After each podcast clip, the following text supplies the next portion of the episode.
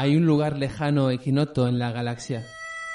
Un oscuro punto de reunión donde los piratas se encuentran con los cazarrecompensas, los monstruos y los proscritos. Hay un lugar donde la bebida sacia la sed de aquellos que no quieren ser encontrados.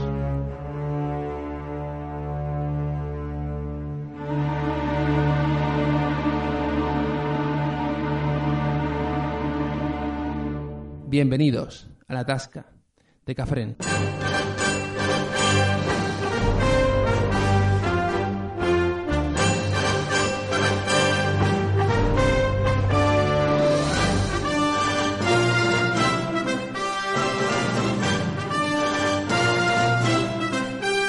Antes de la CIA, ¿qué hubo? Quizá un simpático y aventurero cowboy que vivía en un mundo de fantasía y steampunk llamado Chin West. Aquella serie que ya quedó en el pasado, de Wild Wild West, volvió un día, a finales de los 90, de la mano de Will Smith y Barry Sonnenfeld, los autores de Men in Black, la popular película que solo unos años antes catapultó a la fama a Will Smith. Sin embargo, al contrario que Men in Black, esta película digamos que no cosechó grandes elogios, tanto en crítica como en público. De hecho, eh, como veremos, Will Smith pidió perdón por ella. Pero realmente, tras pasar los años, tengo que reconocer que a mí me gusta mucho, la sigo revisionando después de, de tantos años, y también tengo que reconocer que es una de las pocas películas que he visto más de una vez en el cine. No es algo que me dé ninguna vergüenza ni, ni que me tire para atrás, es la pura verdad. Me encantaba este oeste raro, lleno de tecnología bizarra y estética steampunk. Hoy estoy aquí para hablar de Wild Wild West, de Jim West y de Dr. Loveless, con mi compañero Héctor. ¿Qué tal? ¿Cómo estás? Buenas, Elder, de nuevo, ¿qué tal? Aquí estamos en la tasca de Cafrén con nuestros agentes favoritos. Porque antes de la CIA estuvo Jim West. ¿Qué te pareció? ¿Qué te ha parecido volver a ver a esta película? Bueno, como tú decías, yo, yo también la recibí bastante bien cuando era más joven. No, no supe que le machacaron tanto luego en el tema críticas. Ya es- yo, yo, yo simplemente me echaba una risa, me molaba también la banda sonora, como molaba bastante eh, Will Smith. Creo que es la mejor banda sonora que hizo, ¿eh? Haciendo un poco el payaso, porque al final es más que... Y bueno, sí, ya las interpretaciones de, de los actores así me parece exagerada, pero bueno, no me parece discordante con el tipo de película que es, que es un poco así estrambótica, Es ¿sabes? O sea. Hmm. pues también hay, hay un montón de críticas, ¿no? Que si, que si unos iban ahí como exagerándolo todo demasiado, ¿no? O las interpretaciones o, o A mí no me chirría ninguna interpretación. a mí tampoco, a mí tampoco, pero a lo mejor por la trayectoria en ciertos personajes, pues parece ser que otras personas sí, ¿no? Y Ya, pero como hemos dicho, como es un mundo tan estrambótico y tan Claro. raro y tan bizarro, a lo mejor es una película más seria y hubiese dicho, no, tal. Pero en esta película, pues, no sé, es que me, me pega que todo sea así como muy de cómic, como muy de vodevil. De hecho, antes, o de Record, estábamos comparando eh, esta, bueno, la serie original en la que se basa la película. Pues la película no deja de ser una adaptación bastante fiel, por cierto, a la serie. Quitando el hecho de que Jim West ya no es blanco, es negro.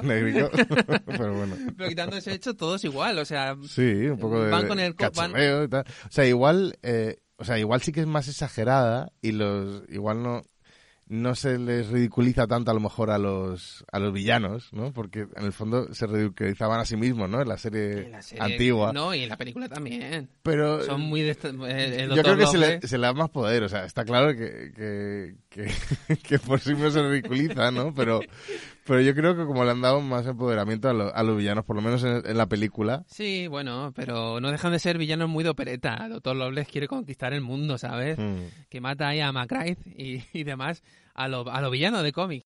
Vaya, ni que hubiesen visto un fantasma. Soy yo, queridos amigos. Y sus, y sus agentes son las chicas estas, que una se llama Morticia, la otra es Miss, eh, Miss Este, ¿no? Miss East. Eh, tiene un indio y todo. Cuando están, en, eh, cuando están luchando en, en el tren sale un indio. es eso, en plan... Es el mismo concepto de Batman de llevar lo irreal y lo estrambótico y lo bizarro, pero en vez de en los años 60 en el salvaje oeste. Entonces, para mí, eh, que yo sí que conozco la serie original, sí es una buena adaptación. Lo único que, que cambia es que es el hecho de que en vez de Robert Conrad, que era el, el original, aquí es, es Es Will Smith. sí, pero es, es negro, pero mucha gente dice, no, porque Bueno, en y, la y que, época... y que a lo mejor tenía, o sea, en esta película le ha dado un carácter todavía más cómico al, al personaje, o sea, al, al- al héroe, ¿no? Se podría decir igual. Sí, claro. Más, más del estilo de, de Will Smith, ¿no? Y Claro. de- más tirando por, no sé, de El Príncipe Bel o algo así. O sea, por lo menos a mí es lo que más me recuerda. Sí, sí, claro, claro. Eh, Men in Black también me recuerda un poco Men in Black. También un poco Men in Black, pero yo creo que todavía más cómico y más de coña y estar jugando con, no sé. De pues- hecho, hay una, una anécdota es que cuando Barry Sonnenfeld se, se encontró con, con Will Smith, Will Smith, que era fan de la serie, estaba encantado con interpretar a Jim West. Pero le dijo, ¿tú no piensas que entre, entre Robert Conrad y yo hay una diferencia? Y claro, él era blanco, yo soy negro, tal. Y, y le dijo Barry Sonnenfeld que la única diferencia que veía era que él era más joven de lo que era, lo era Robert. Conrad cuando hacía la serie. Cierto.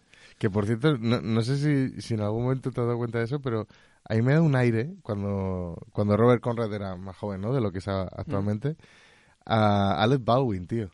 Ah, puede A- ser, sí. Bueno, que sale Sí, la sí. última sí viene el infiltrado. que Era sale. muy también el rollo de, de, de Batman, muy el rollo de Adam West. O sea, de hecho, se le parece un poco Robert Conrad a Adam West físicamente. Y en la serie tendría, pues, apro- pues, así a ojo mirándole, yo creo que tendría sus 30 y muchos, Sí. 40 y algo. Cuando Will Smith en la película tendría. Treinta pues, y pocos. O no, ni- yo no creo que llega, ni ¿eh? llega, Yo ¿no? creo que estamos hablando del 99.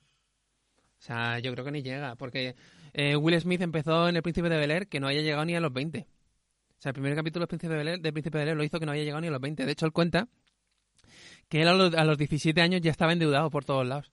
Debía creo que dos o tres millones. Dijo que... De, de dólares, claro. Dijo que mm, entrar en El Príncipe de Bel Air le salvó la vida, financieramente hablando, porque le salvó Que se, que se dedica al juego o qué. me imagino que tendría sus inversiones y demás. Él, él cuando entró eh, en El Príncipe de Bel Air ya era una estrella de la música. O sea, eh, Will Smith a los 15, 16 años ya era ya despuntaba en la música. De hecho, se metió en El Príncipe de Bel Air porque era una, estrella. Motivo por el cual se llama Will en la, en, la, en la serie. O sea, no interpreta a un personaje, es él. Todos interpretan un personaje, pero él es él. Entonces, claro, y, qué curioso, ¿no? Que esta película se pegase ese estampazo teniendo a, a Will Smith en los 90, que era lo más de lo más de lo más. Y teniendo también el éxito reciente de, de Men in Black, porque se vendió como esto es Men in Black, pero en el oeste. Claro, sí. Yo no, no sé. No, no me pareció. Pues, me, me ha impactado un poco más adelante eh, ver el tema de las críticas que, que tuvo en su momento porque no tampoco era consciente, ¿no? Hombre, a ver, mucha gente, cuando hablo de esta película, mucha gente me dice, "Eh, sí, pero claro, él es negro y si fuese negro, eh, vale, se escapa de una plantación, pero lo... Y me dicen, no, no, Claro, o sea, lo sí- cogerían enseguida. Claro, sí que sí que es verdad que, que en ese sentido sí que no encaja porque en esa Pero es época que es serían esclavos. está- Ya, ya O sea, no tiene por qué encajar Por realmente. supuesto, O sea, o sea. estamos hablando de un mundo donde hay arañas gigantes de metal. De hecho, precisamente, o sea, yo, yo pensaba que era como, ¿qué es lo más raro que te puedes encontrar? Bueno, ellos mismos, que, o sea, como que la raza que en ese momento estarían esclavizadísimos y marginadísimos, o que si fuera un indio, por Pues ejemplo, es que me da igual. O sea, a ver, se si- supone que, que las- la, guerra civil ya ha acabado y los negros han, se han sido liberados. Pero es que aún así... Pero sí, todavía, todavía hay machaque a la ya, raza pero que aún así, es lo que te quiero decir, o sea, aún, aún así habría racismo por todos lados. Claro, y- claro, claro. Pero es que es, es lo que estamos diciendo, eh, es un mundo de fantasía, no tiene por qué ser realista. Sí, pero bueno, luego a la mínima que hace cualquier cosa, a colgarlo, A sí, sí, colgarlo. claro, claro. Es lo- claro, es lo que toca. es que- compañero, tío. Joder, me tengo una cuerda de goma. ¿eh? Cierto, cierto, ¡Qué cierto, cierto. Esos, esos son los elementos a lo que mezclan el- lo, lo batmaníaco de los, de los 60 y un poco también del, ¿cómo decirlo? Del James Bond clásico también. El James Bond que, que ya no se tomaba en serio a sí mismo. Eh, James Bond, eh, ahora no, ahora, ahora, super- ahora se ha, se ha Sí, vuelto, como súper serio, ¿no? serio otra vez, sí. Hay una película, de hecho, eh, de James Bond, que no sé si de Timothy Dalton o de Roger Moore, en el que van como a la base secreta que tiene el MI6 y, y claro, todo, o sea, el coche eh, le das a un botoncito, salen cohetes y disparan. O sea, es muy rollo también Wild West, ¿no? Eh, todo, todo mata, todo dispara, todo son armas escondidas por todos lados y de repente va con un bocadillo y dice, no, no toque eso. dice, ¿qué, ¿qué pasa? dice, es que es mi merienda. o sea, de repente, de repente, claro, como todo dispara, dice, eh, cuidado con eso. O sea, eh, hubo un momento, creo, no sé si con Timothy Dalton, Roger Moore, o sea, este, este momento intermedio de, porque claro, James Bond también empezó como algo muy serio, con Sean Connery. Pero como que se fue yendo eh, cada vez más a la parodia. Tornando un poco, sí. Mm. Y, y llegó un momento en el que era una, una auténtica parodia. Y luego, ahora, poco a poco han ido retomando un poco también la seriedad. El, el Danny Craig, el, el James Bond actual, es súper serio. Sí, sí, sí. Pierce Brosnan Súper es de más acción. serio. Hombre, no sí, tan- no tanto Brosnan- como... Pierce Brosnan yo recuerdo alguna, en algunas otras películas también que soltaba algunas coñas así, Sí, ya- ¿sabes? No tanto como... Como un- como un punto intermedio, sí, efectivamente, justo, Un punto ¿sabes? intermedio. Entonces, Pues yo me quedo con eso antes que con el actual, te diría yo, porque es que hay muchas películas de claro. acción, de héroes y de tal, es que como... eh, a mí se me, queda atrás, me ¿sabes? impacta mucho También. cuando la gente dice, no, pero eh, tiene que ser más realista. Sí, pero bueno, eh, en la vida real, un, un espía en la vida real es un friki en una habitación cogiendo información de aquí y de allá. O sea, Yo- no, yo- tiene, ni- yo- no tiene interés. Yo me quedo con lo más cercano a Austin Powers. Claro, tío, es que lo que mola es la fantasía, el mundo de esa... En la, en la vida real, eh, es que mucha, como, como, pasa con, con, con Jim West, ¿no? Con Will West. No, es que los negros tal, pero es que no tiene por qué ser realista, porque lo que la premisa de la película ya sale del realismo por completo. Claro, es un mundo claro, de fantasía que, que es un- como un mundo alternativo, una historia alternativa. Imagina. tecnológico, pero Súper basado en el... tecnológico, basado en el vapor. el Si vapor, esto es, claro, esto es steampunk. Claro, total. Esto es súper steampunk. A mí por ese rollo también me molaba, ¿sabes? Que, que luego mm, parece ser que tampoco los in- las invenciones que salen en la película no son eh, precisamente originales, ¿no? que, que, por cierto, el tema de la araña esta, eh, enorme, resulta Sí. que, que, que estaba... que- sí, no sé Tiene si que ver con un guion de Superman. En el que salía Nicolas Cage, no sé si Sí, iba a ser Superman. Justo, pues en ese proyecto Kevin Smith lo suele contar. estaba metido en ese pack, ¿sabes? El Sí, tema de, de la- hecho hay fotos. Que busquen nuestros oyentes Nicolas Cage Superman y verás cómo hay fotos de, de pruebas de Sí, vestuario no, con él. Entrar, entrar en los links. Entra en los links, los links, los links. De Y, la comunidad. De la- de- ese- y, y claro, de hecho es muy curioso porque John Peters, el productor de World War West, que quería hacer eh, Superman Vive, Superman Lives, con una especie de... Bueno, él dice que quería meter una, una araña gigante, porque según él, la araña es el insecto más fuerte del mundo de los insectos. Mm, que es un arácnido ya. Pero como que la araña es como el rey de los insectos, ¿no? Y me me meten a la, a la araña. También iban a meter en la Fortaleza de la Soledad, querían meter a osos polares y, la, y, y claro, Ar- armados, rollo de la bruja de la dorada o algo así.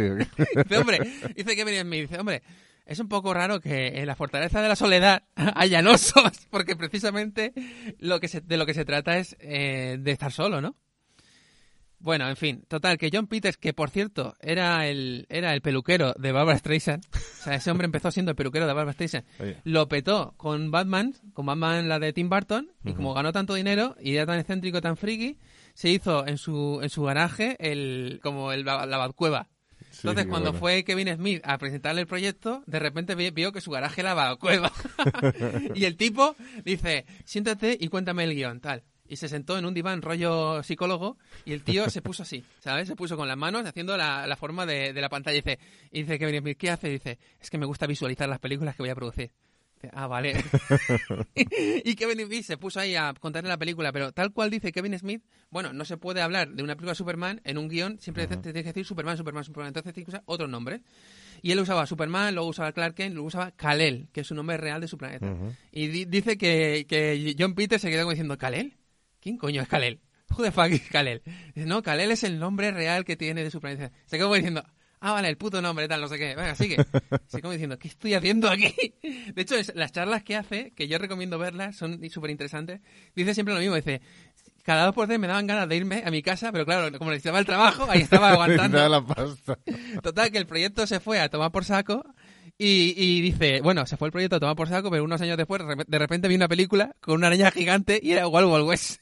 O sea que el tipo quiso meter su araña gigante, sí, sí, sí o sí, y lo metió en Wild Wild West. Pero bueno, eh, yo, eh, revisionando la película y los trailers, me, doy- me da la sensación de que igual no tendrían que haber sacado la araña gigante en los trailers, porque estaba la araña gigante en los trailers y en el, el póster. Si tienes algo tan guay como una araña gigante, porque es una cosa de la hostia, tío. No lo muestras en los... Déjalo para la película, para la sorpresa de la peli. Me pasa lo mismo con el tráiler de, de Star Wars Episodio 1. Con Darth Maul con la, la espada doble. Si tienes una- un tío con una espada doble que es la hostia, que no se ha visto nunca, no lo muestras en el tráiler. Espera que la gente vaya a la película y lo vea en la película. Ya, pero a lo mejor no mostrarlo, pero sí dar, o sea, como retales, ¿sabes? Como dice, uy, ¿qué, qué ha sido eso? O sea, he Claro, visto, tío, claro, pero... me da la sensación que he visto una espada que no era normal, ¿no? Pero no Claro, sabes claro. ni que le empuñen. O sea, eso sí que estaría a lo mejor guay, ¿no? En plan- pero para enganchar más al público, o sea, Claro, tampoco está. Pero es que en el trailer de Wild Wild West se ve claramente la araña gigante, tío. Yo pienso que la araña gigante, que sería el gran aliciente, el gran gancho de la película, hombre, mostrarlo tienes que mostrarlo de alguna forma, pero no te lo muestres tal cual porque ya estás gastando la, la, la bala más cara. Esta película además es que tuvo que costar una pasta. Estamos hablando de una película de finales de los 90 con una tecnología de la hostia. En, esta, en este año salió Matrix y salió Star Wars Episodio 1. O sea, dos películas que realmente lo petaron en cuanto a la técnica y, y la forma de hacer cine. No cogemos altura, necesitamos más velocidad. Gordon, eso es un barranco. Sí, lo sé. Eso significa que el suelo se acaba. Sí, lo sé. Gordon. Bueno, aclaramos que igual no se ha entendido antes. Estamos hablando aquí of the record. Aclaramos que el director de la película es Barry Sonnenfeld, que es el director de Men in Black, pero el productor es John Peters, que es el que quería hacer eh, Superman Vive. Sí, bueno, también tiene alguna película así curiosa. Yo la última que vi, que fue? Eh, ha nacido una estrella, creo que era. Con el Lady Gaga. Muy chula, sí, un poco dramática, pero sí, sí. Sí, sí. Me mola también. Hombre, es, lo que dijo, es lo que dice Kevin Smith. En Hollywood se cae hacia arriba, o sea, empieza siendo, empieza siendo, Y, y también fue el producto de Chip Prodigioso, por cierto, que también Ah, aparecerá aquí. ah, ah, saldrá, saldrá, saldrá el chip prodigioso. Antes o después. Eso no lo sabía yo, que el chip, mira, esa, esa es curioso. No hay arañas gigantes, ¿no? En el chip prodigioso. No, pero yo, yo creo que la nave igual se parece un poco. Una araña pe- pequeñita.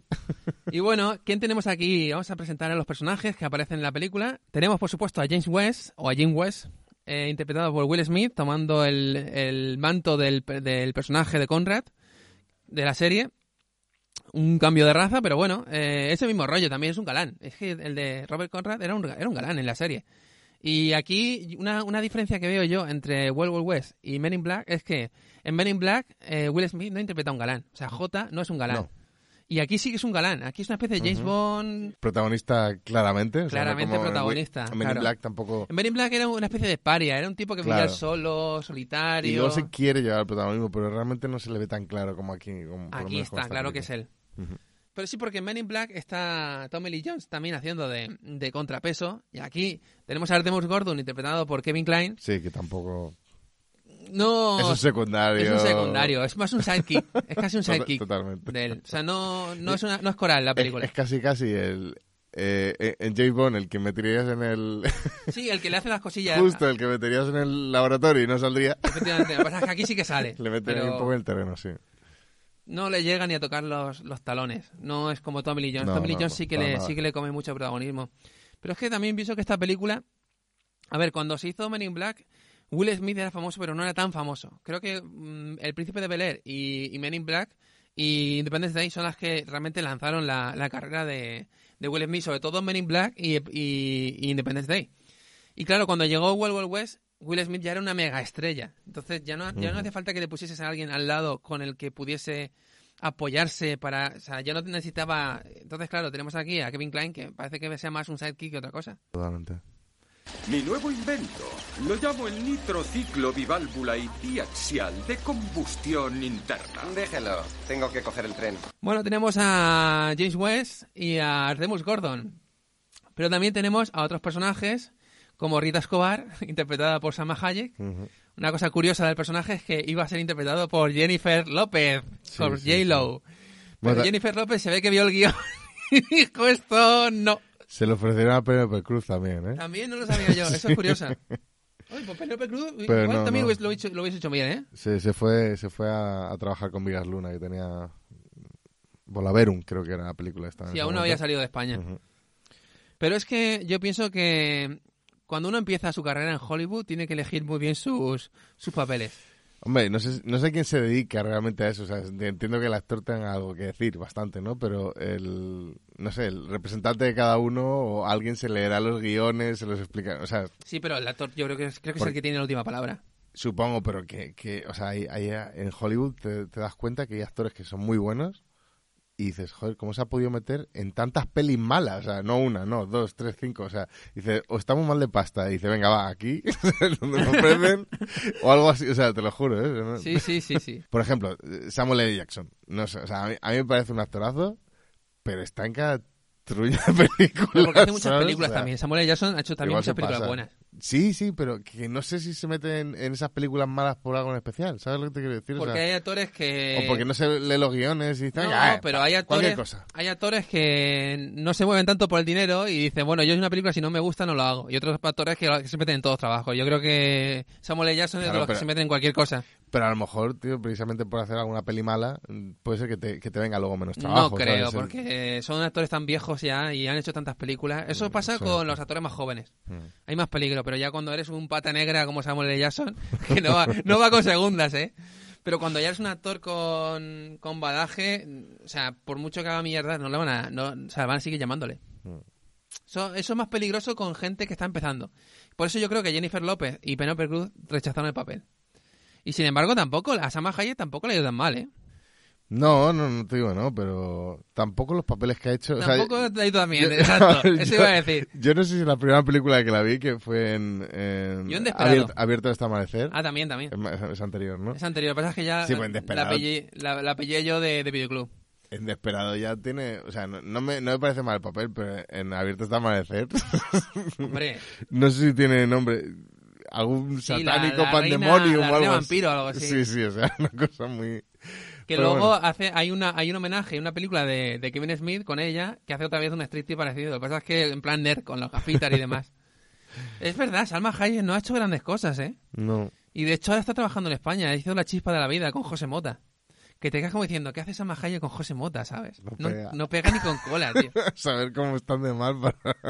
Y luego, claro, y luego, no sé si has visto la chispa de la vida. O sea, José Mota como que tiene un accidente y, y todo el mundo empieza, o sea, se monta un circo, ¿no? Eh, eh, o sea, monta un pifostio porque empieza a hacerse súper famoso, todo el mundo empieza a centrar su atención. Es que no, no visto. Empieza, empieza a llegar, eh, de- de- llegan contratos de todo, tío. Quieren hacer, hacer hasta un videojuego. Y el tío, el tío que tiene, que tiene un accidente porque se ha caído. Básicamente la historia de un tipo que se cae en una ruina romana de Cartagena o no sé qué. Se cae y se clava un, un- se clava un pincho en la cabeza, pero no llega a matarlo. Como que se lo Pero clava en la cabeza. Deja Miro Valedo, ¿no? El tipo está clavado con el pincho. Dicen los médicos que si los tocan un poco, eh, lo pueden matar. Entonces, mientras esté clavado con el pincho, ah, el tipo está vivo. Por lo que sea, por la suerte, ¿no? Entonces, se monta tan pif- tal pifostio mediático. To- vienen to- vamos, todos los medios quieren hacer la película, quieren hacer la serie. Uno quiere hacer un videojuego y dice, yo no sé cómo coño va a hacer un videojuego de esto. Entonces, eh, Salma Hayek, que es su esposa, como que es la única que realmente pone un toque de cordura. Porque están, lo- el hijo quiere pasta para irse a estudiar a Estados Unidos, el no sé qué. Fíjate que al final, eh, papeles principales grandes, igual igual tiene alguno, no lo sé, pero yo no, no me viene a la memoria ahora mismo, pero siempre es como, no sé, un papel secundario, ter- vamos. O terciario. Con quinta y sexta grada ya. no sí, sé. bueno, igual, igual no tuvo que aceptar este papel. Es que te iba a decir, Je- Jennifer López, que, que la veo más como cantante que, o sea, como bailarina, ha yo hecho que sé. algunas películas chulas también, ¿eh? Jennifer López ha hecho mil veces Sí. más películas chulas que, que Salma Hayek, por sí, ejemplo, ¿sabes? Correcto. Porque no eligió ser Rita. si, hubiese, eli- si hubiese elegido ser Rita, no hubiese sido así. Pero sí ha hecho... Bueno, ahora está haciendo... De hace 5 o 10 años ya empieza a hacer películas más a su rollo. Tipo Sucedió en Manhattan y demás. Pero al principio, cuando hacía películas duras de estas de que ella era policía... Esas estaban chulas también, ¿eh? Pero bueno... Sí, tiene bastante, bastante película Jennifer López, ¿eh? Las últimas ya es una mierda, jefa por La- accidente. La celda, la celda, no sé si era. A mí me parece un peliculón que te Sí, cagas. con ella, sí. Sí, sí. De hecho, me parece mejor actriz que prota. cantante. Me Bueno, parece que, está mejor en, la- en el cine que en la música. Es tío. que claro, si nosotros apreciamos más el cine a lo mejor que la música. No, tío, sé. yo aprecio también la música, pero la veo, la veo ahora con el tipo- 50 el años, tío, música- y me da un poco de vergüenza cejana, tío. el Lo de, tipo- el yo quiero, yo quiero dinero, ¡hey! Sí, Tío, pero, oye, y, se- y más después de lo que ¿cómo hacía en se- los 90, tío, que era mucho mejor en la Cómo música. se que conserva, ¿eh? Con, con la edad que tiene. O sea, eso, eso tiene mérito. Se conserva, duerme en un frigorífico. Bueno, aquí veremos, en esta película hay cada pibón que no han envejecido ni un poco, tío. Eh, Salma Hayek no está muy mayor para como tenía que estar, pero no solamente eso. Eh, Bailín, por ejemplo, tiene 53 años ahora, Bailín. Ya, ya, pues yo creo, hay- algo se ha hecho, ¿eh? En alguna fotico le he visto ahí que igual se ha inyectado un poquito de botox o algo. Pero vamos, como siempre ha sido con, así como con la cara estira así, que se le cerraban los ojos, igual no, no se da cuenta. Pues por ser asiático, ¿qué es lo que tienen los asiáticos, tío? Que tienen los ojos que se le cierran. Se aprovecha, se aprovecha de eso. No sé, están todos iguales, tío. Jennifer Lopez, o sea, que no cambian, tío. Fíjate que, que, que pocas actrices asiáticas yo creo que han envejecido mal, ¿eh? Hay algunas, sí. Hay Pero es algunas. raro, o sea... Las que envejecen bien son las guapas, claro. Pero las feas envejecen bastante mal, tío. Eh, cuidado, eh, que, que chicos guapos ha habido muchísimos más y, y envejecen fatal. Pero fatal. Se hacen menos cosas. En el- el- eh, hablamos de Mina Wen en el podcast de, de Street Fighter. Es lo mismo, Mina Wen. Ya no es que haya envejecido bien, es que está mejor ahora que antes. O sea, es que la veo en Street Fighter y digo, hostia, qué china más fea, tío. Pero la veo ahora y me gusta más, Bueno, tío. no, no contemos con que, a, con que a Helen igual le gustaban un poco maduritas, pero... Y Jennifer López, lo te digo, o sea, no sé, un colega mío que, que era escritor, escribió en su blog diciendo, hostia, eh, Jennifer López, a su edad, tío, no le da vergüenza. No, no vergüenza por algo A mí no moral, me da vergüenza. sino, joder, tío. eh, Me parece una crack, tío. A mí también me parece una crack, pero es que me gustaba. Y, igual mis críticas hacia ella van porque ellos. A mí sí que me gustaba mucho lo que hacía en la música.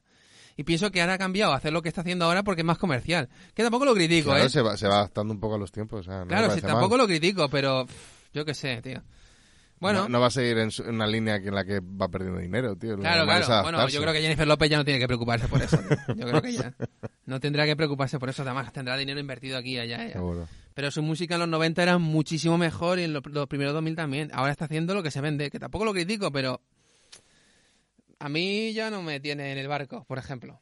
Pero bueno, eh, sigamos con la película, sigamos con Wild Wild West. Tenemos a Rita eh, y tenemos también a, bueno, a Coleman, a Coleman, interpretado por Emil Walsh, ¿vale? Que es el que lleva, básicamente es el que le lleva en el tren.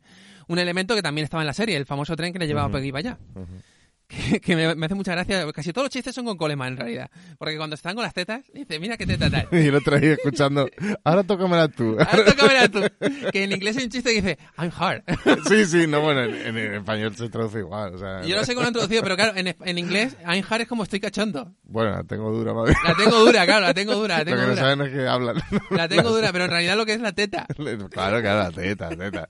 Estamos hablando de la teta. Y, y- y claro, aquel dice, no, si mis tetas son una obra de arte, tal. Dice, ¿cómo que es una obra de arte? Y claro, no. las tenía ya llenas de pepitas, ¿no? O algo así. De, de maíz. O de maíz sí, o algo sí, así. sí. Dice, tira esta mierda, tal. Y le, la pone con agua y Dice, mucho mejor. toca ahora, toca, Toca ahora. Y se acerca otro diciendo, madre mía, se queda una cara mirándolo como diciendo, Tócamela otra vez, Sam.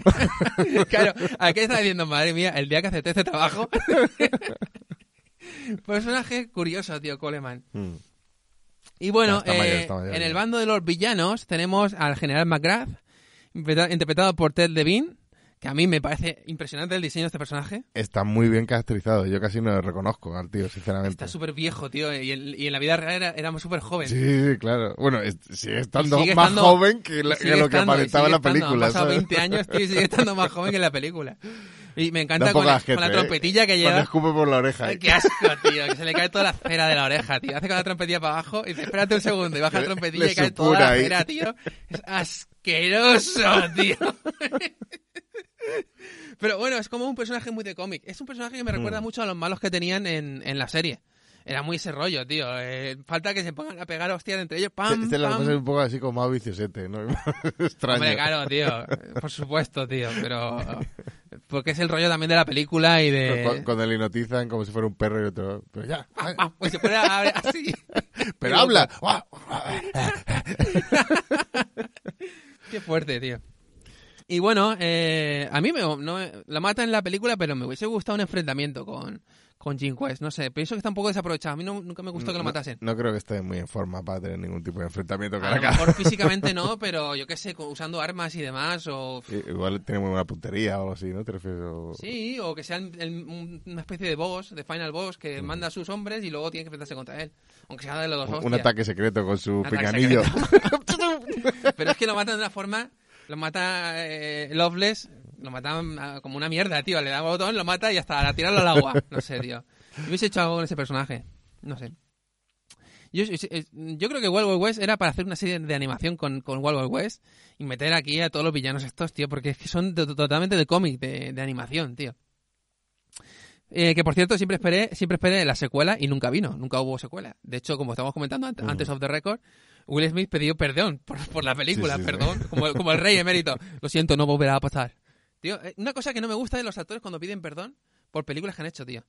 Will Smith ha pedido perdón por esta película y George Si lo Clooney... has hecho en el momento que la has hecho, ¿sabes? Como... ¿Pero por qué perdón, tío? Hay gente que le gusta esas películas. Es verdad que es una minoría. Igual se le han recomendado sus, no sé, sus Sí, sus representantes o sí, algo así. Por ejemplo, eh, George Clooney pidió perdón por ser Batman en Batman y, y Robin. O sea, eh, no sé, tío. Lo veo un poco feo porque sí que es verdad que son, son películas muy vilipendiadas, pero, Pero- hay gente que sí que le Pues se, gustan. se puede disculpar de forma de en plan de, oye, mm, siento que las críticas hayan sentado tan mal eh, y no y no ponerme al nivel, a lo mejor, o al nivel que tenía la, la serie original. Vale, pero... Perdón por hacerlo. claro, poco- perdona por hacerlo, no, tío. Oye, pues a mí me gusta la película, no pidas también, perdón, tío. tío. No sé. ¡Me pierdes! ¡Me pierdes Me como pierdes, fan! me pierdes. Estoy, estoy fuera del tren. Del tren de ¿Dónde Colema. están sus valores? Bueno, pues tenemos aquí a McGrath, que me parece un personajazo. Pero claro, tenemos a Loveless, que es el gran villano, que en la serie era Miguelito Loveless. en la serie, Loveless se llama Miguelito Loveless. Y claro, aquí hay una cosa. Digamos, hay un. que era un personaje de, esta- de baja estatura. De baja estatura. digamos que han jugado, han jugado a, a un juego un poco sucio, porque claro, en la serie era un enano. Era literalmente un enano. interpretado por Michael Dunn, que además era cantante. Y se llama Miguelito, Miguelito Loveless. El doctor Miguelito Loveless, me encanta el nombre, tío. Y en la película lo tenemos interpretado por Kenneth Branagh, eh, actor y también director de, por ejemplo, Thor. Thor de Kenneth Branagh. Y también creo que ha salido en Harry, en Harry Potter, creo que sale en Harry, Harry Potter, Potter, 2, justo, ¿verdad? sí. Y haciendo un personaje súper excéntrico y, no tiene nada que ver. El- sí que es verdad que el, el Loveless de, de la serie no tiene nada que ver con el de la película. Totalmente distinto. Y ya en vez de ser un enano, me imagino que es porque mm, en los 60, cuando se hizo esta serie, no era tan políticamente incorrecto coger a un enano y ponerlo de malo. Mm. A lo mejor en los, en los 90, ya cuando se hizo la película, igual ya quedaba feo. Digo, vamos, en vez de poner un enano, vamos a coger un tío que le faltan las piernas. que siempre Pero, se... pero de muy arriba, ¿eh? Porque De se muy le- arriba. se le ve demasiado. Que no tiene torso. ¿Por dónde le han cortado?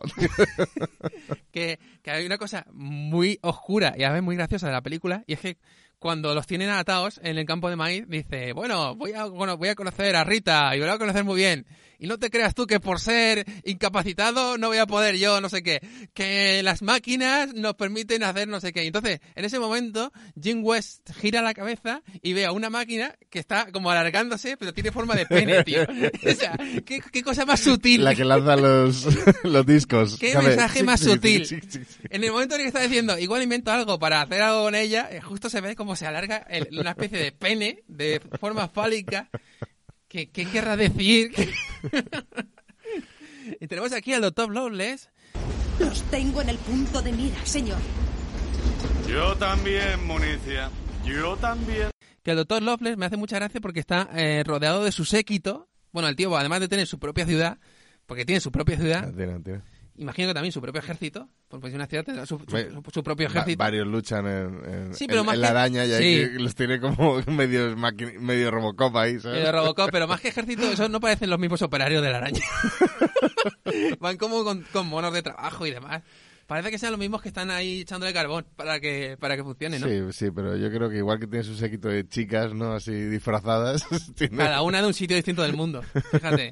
Tiene a la alemana, está la, la- la latina, que sería eh, Rita, y también tiene a la asiática, Miss East.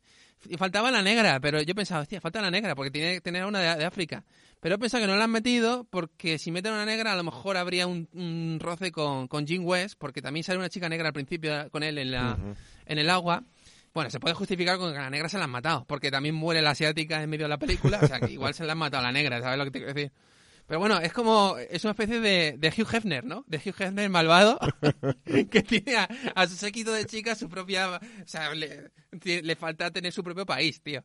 Que yo creo que es lo que aspira, a tener su, su país propio. Por eso él no quiere realmente aliarse al sur. Porque él realmente ya pasa de banderas y de, o sea, es- se ha puesto tan egoísta que ya quiere ser Independentista, to- total. totalmente eh, inde- independencia. Él quiere ser su propio rey y su propio todo. Entonces, claro, en ese momento ya se mata a McGrath y ya es el Doctor Loveless, ya quiere ser el Doctor Loveless. Y de hecho tiene una bandera, creo que tiene una bandera propia con la forma de araña, ¿verdad? O sea, tiene hasta su propia bandera y todo.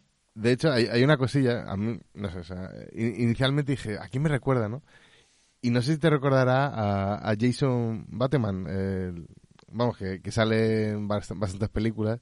No sé si has visto la del cambiazo O la de Hancock, por ejemplo, que sale Hancock, como sí. Ray. Sí. El, el, el, el marido de, de Sí, su... sí, sí, ¿Vale? O sea, y tiene un aire bastante... O sea, pasa que ese es es más muy delgado. parecido. Kenneth Branagh es un poco más grueso de cuerpo. Claro, pero bueno, o sea, eh, tú le pones a, a, Jason Bateman la, la perillita, tal, no sé qué, yo creo, vamos, que como que no le diferencias, tío, sinceramente. O Lo sea, veo más delgado. Es, es la- la- el cuerpo es que en, en un Kenneth cuerpo que, que lo más- cortan a la mitad, ancho, que le están ahí ancho, como más- tal... más mm, envergadura, ¿no? De hecho, en el personaje que hace Pero Harry ese Potter, personaje no, no vas a notar la diferencia. en el casi, personaje ¿sabes? que hace en Harry Potter que, eh, lo, lo recuerdo como muy grandote, como muy va como de héroe, pero realmente es un tipo muy no sé. Pero sí, le tiene un aire, tiene un Sí, aire. sí, eso, tiene un eso- aire. eh, a eso te, te doy la razón. Le tiene un cierto aire. Vamos a repasar las Amazonas que tiene, ¿vale? Tenemos por un lado tenemos a Frederick van der Waal, ¿vale? Como Amazonia, tal cual. Que es una, que creo que es la, una rubia, tío. De las dos rubias que tiene, una, una de ellas, la que no es alemana. Y luego está la alemana, Miss Lippenrieder, Miss Lippenrieder, interpretada por Sofía En, que es la que dice eso de, vamos al desierto, se me va a rizar el pelo con tanto. que es la chica alemana. Y... Que, que sabes lo que significa, ¿no? O sea, es que lo que hace la película es leer los labios. Ah, y mira. Lippenrieder significa leedora de Lippenrieder. labios. Claro, en, en alemán. Lippen son labios, sí. Ah, claro, claro, claro, claro. Ah, mira, Una tontería, pero... eso no lo sabía yo, ¿ves? He Sí, sí, una sí. cosa que no sabía. Reden es leer. Lippen eh, son labios. Sí, sí, sí. Sí, de hecho, Amazonia, me recuerda, en la película sale con una especie de, de casco con, con, con cuernos, ¿no? Yo creo que Amazonia tiene que ser la escandinava. Porque recuerdo en la, en la película lleva, una- Hombre, lleva un eh, casco vikingo con cuernos. A lo mejor referente a su nombre, como es así alemán, o sea, el, como holandés o no sé qué, Eh. el Van der Waal. No, pero yo creo que más que holandés, la, el personaje, yo creo que más No, no, no. tipo noruego. bueno, pero ya, pero no deja de ser los países nórdicos, ¿sabes? Entonces, Bueno, sí, dice, pero- oye, que yo como soy la holandesa... Yo creo que eh, tiene una de cada sitio, entonces tiene una nórdica, tiene una, una germana, tiene una asiática, una latina, tiene una de cada, de cada, de cada parte del mundo. Ujú. Y, y de hecho creo que eh, Van der Waal es la, la, ba- la báltica o, o nor- nórdica más que más que de su propio del país de donde es la actriz, porque hay una parte en la que lleva un casco con unos cuernos y Amazonia. Y luego está la alemana, que es la que habla con acento. Eh, me voy a... Mi pelo se va a rizar. Las chicas de la mansión, bueno, hablan. No sé si el pelo se me va a rizar en el desierto. ¿Dónde estará eso de Utah? Utah. Y nada, tenemos a Amazonia y Lippenrieder, que son las rubias, una, una germana y otra nórdica. Y luego tenemos a Munitia, interpretada por Museta Vander, que, bueno, es la, la morena. O sea, no sé, Munitia, ¿qué te suena Munitia? Suena como a... Ammunition. Suena como munition, sí. Pero ¿a qué idioma mm, suena al rollo latín, ¿no? Podría ser italiana. Podría Podría ser de esa parte también. Podría ser de esa parte. Tendría sentido también. Tiene una italiana, tiene una hispana, tiene una nórdica y una germana. Tiene la colección entera. y por supuesto tiene a la asiática, a, a Miss East, Miss, Miss East, Este, interpretada por Bailín Ujú. que también sale en la película de Samurai Cop, que se hace un trío lésbico, que no es explícito, pero hay un trío lésbico con ella en Samurai Cop 2.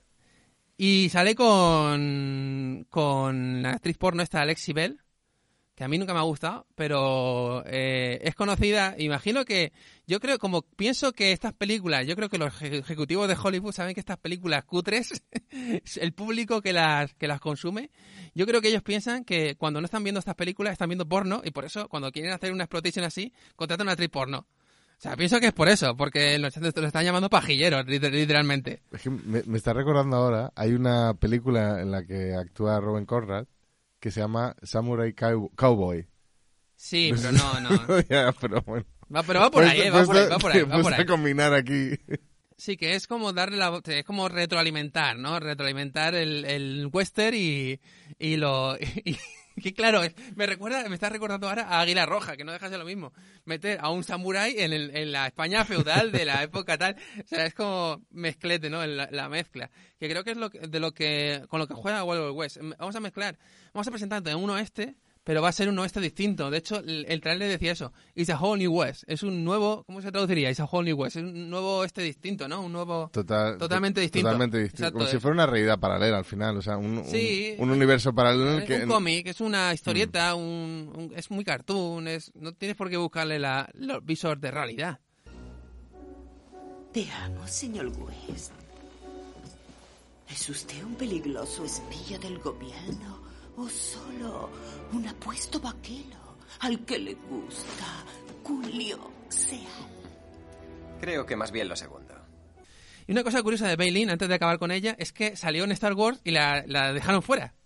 Esto no sé si lo sabías, pero dejaron fuera a Bailin de Star Wars porque iba a salir en el episodio 3 y de hecho no sé si sale alguna escena eliminada, Ah, ok. pero interpretaba a una senadora en el episodio 3. Y cuando hubo follón porque no sabían que había hecho cine erótico, que tampoco ha hecho cine porno, no ha hecho cine porno en la vida, tío.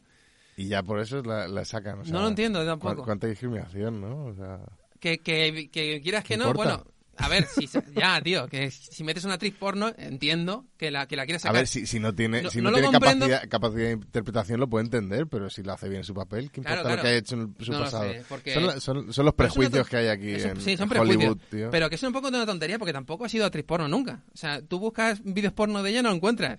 No lo encuentras. Erótico festivo, sí. Erótico festivo, sí, pero no, pero claro, no se ve, no, no es explícito, no se ve lo que se tendría que ver.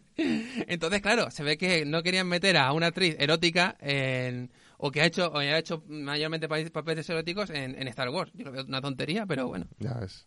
No sé, no sé. Es porque es Disney. Claro, será porque No, Disney eh, no, no. metería Antes, antes. me- mensajes subliminales sobre sexo en sus películas de niños. Mucho antes de, yo te hablo de cuando George Lucas, mucho antes de Disney. Yo te Ya, estoy hablando antes bueno. de comprar. De hecho, hay una, una, una foto que te la pasé por WhatsApp en donde sale George Lucas y Bailey juntos. y sale Josh, que no sé si está durmiendo o mirando las tetillas. pero sale Bailey con, con, como con- ¿Cómo decirlo? Tiene una expresión como... Parece que le vaya a agarrar los cachetes y va a decir ¡Ay, George! y, sale George Lucas ahí mirando, ¿eh? Que yo creo que a George Lucas le va a las mujeres exóticas porque se ha casado con una negra y yo creo que las asiáticas, las negras y demás. Yo creo que es más de ese rollo. Que una cosa que la gente no, no sé si sabe de George Lucas, vamos a hacer algo de, algo de presa de corazón. Es que su mujer, la primera mujer que, con la que se casó era blanca. Su mujer le dejó por el que llevaba la cuadrilla de los, de los cristales cuando, cuando, cuando ganó, cuando ganó tanta pasta con Star Wars, que cara has puesto. Cuando ganó tanta pasta con Star Wars, se montó la, el rancho Skywalker en California. ajá. Pues se ve que el que llevaba la cuadrilla de los cristaleros, como los, los tipos que trabajan con los montando cristales, se ve que se la, se la llevó a la mujer. Sí. Le- se ve que lo vio ahí tan Su- apuesto. sudoroso y cargando cristal. y dijo, uy, esto es muy diferente a mi, a mi marido. y, y Hasta así. luego, ¿no? Hasta luego. claro que le costó un divorcio br- brutal, que perdió un montón de pasta y demás. Madre mía. Las malas lenguas dicen que hizo las precuelas para ganar el dinero que perdió en el divorcio. Y, de- y la culpa de que exista eh, Jar Es de la ex esposa de, de George Lucas, que lo dejó pelado. Bueno, volvamos con, con el casting. Vamos con el casting. Hemos visto a Bailin.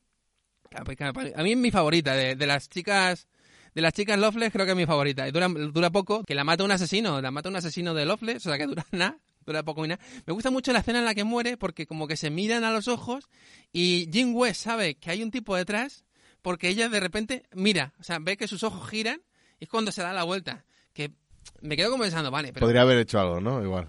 Sí, pero eh, eh, Pero no. en ese momento... Tenías que morir. Pero en ese... ya, pero piénsalo, joder, a ver. eh, tú estás con una tía y te vas a besar con ella. Pues gira la mirada, pero hay mil motivos por los que... Igual hay algo en la pared que le llama la atención. ¿Sabes lo que te quiero decir? O- y- y- igual está viendo, está mirando a ver si tiene cera en el oído. El salvaje oeste. Había que actuar rápido. Rápido. Empieza a disparar, pa, pa, pa, pa, pa, y, y todos, mueren todos y de repente cae uno del techo. o sea, muere hasta uno que había en el techo. ¿No te parece súper original poner a un asesino que parezca un tío de, una, de, un, de un cuadro, tío? O sea, ¿no Es te buen- parece es buen- la es buen- hostia? es buenísimo, además, sobre todo cuando se caen y se quedan las, las siluetas, no está ni pintado detrás, está ahí como, no te muevas, ¿sabes? Que se ve lo blanco. Es muy rollo de- del James Bond clásico, el que el asesino se, está haciéndose pasar por un cuadro. Pero en la vida real, tío, nada más mirarlo y ver que está en relieve, digo, venga, ahí falta, ahí Y falla algo. Ahí falla algo, tío. No está muy avispado el Will Smith. eh. No estaba muy avispado, pero sin embargo lo caza porque ella gira la mirada. Que fíjate, hubiese dado- igual si hubiese dado la vuelta y hubiese dado dos tiros a un cuadro, ¿sabes? Y luego, ¿cómo justifica? Que capaz que, que se lo empiezan a montar y nadie dice nada, ¿sabes? Esto para verlo. Están ahí todos quietecitos ahí. Sudando, ¿no? Y de repente uno... "Ah". Yo pienso que iban a matarlo y pienso que el objetivo era matarlo. Eh, pero claro, es que, no sé. Me sigue pareciendo injustificado que, que se dé la vuelta porque gira la vista, ¿sabes? Yo No entiendo, yo entiendo que son que son secuaces de del Loveless. de Loveless, ¿sabes? Pero también están, eh, no sé, sabiendo un poco todos los secretos de Loveless a, a su vez, ¿no? Ya. Igual están todos sordos. Y bueno, tenemos a la última chica, eh, que no tiene ni nombre. Se- eh, está acreditada como Girl in Water Tower, la, la chica en el, en el estanque de agua, interpretada por Grace Bubais, que yo pienso que la puso Will Smith. O sea, le, le sacaron, le sacaron un, una, un flyer y dijo, ¿a a qué chica quieres? Y le dije, esta. Que por cierto me hace gracia, ¿no? Pues es un, es un, es un depósito de agua, entiendo, un Sí, aljibe. Es un abrevadero, Y se, lo, y se lo tienen ahí para bañarse.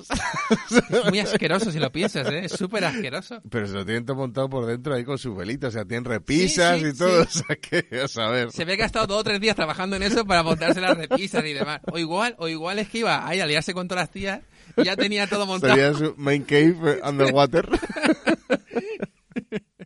Que hemos estado comentando antes, off the record, que cuando caen y están los tipos, eh, que uno, dos, son, son- dos son sudistas y uno es como una especie de cowboy casual, están como rodeados de carne, eh, secándose de Secadero, sí, sí. Da- me he dado cuenta cuando, cuando lo ve- vais otra vez. Porque sí, sí, o sea. Están ahí Igual secando. es, igual es de cecina, ¿no? Uf, No sé. tú. Secador de chorizo me sabe raro ahí. Secar. ¿Por, por qué no, no? En el desierto no sé, pero secar, secar tienes que secar de puta madre. y estamos comentando también que cuando se levanta, tío, es el momento pirulín que le vemos, le vemos el, Los pelillos. los pelillos y lo que no son los pelillos. Se le ve todo y estamos comentando, estamos debatiendo sobre si realmente sería Will Smith o sería un extra. Porque podría, no, no es la Podría primera vez que un claro. actor, una actriz, cuando hay una escena de semidesnudo, esto no es ni un desnudo siquiera, dice, un extra. Imagínate que tienes, tienes una polla pequeñita, dice, no, no, Creo que a Mandingo. Venga, mandingo. Pero nunca lo sabremos. Tendremos que preguntarle a Will Smith. Si lo conocemos, le preguntaremos. Oye, ¿te acuerdas cuando dice Will, Will, Will West? Si eras tú en Arto. Pero yo me acuerdo que lo vi en el cine y dije, hostia.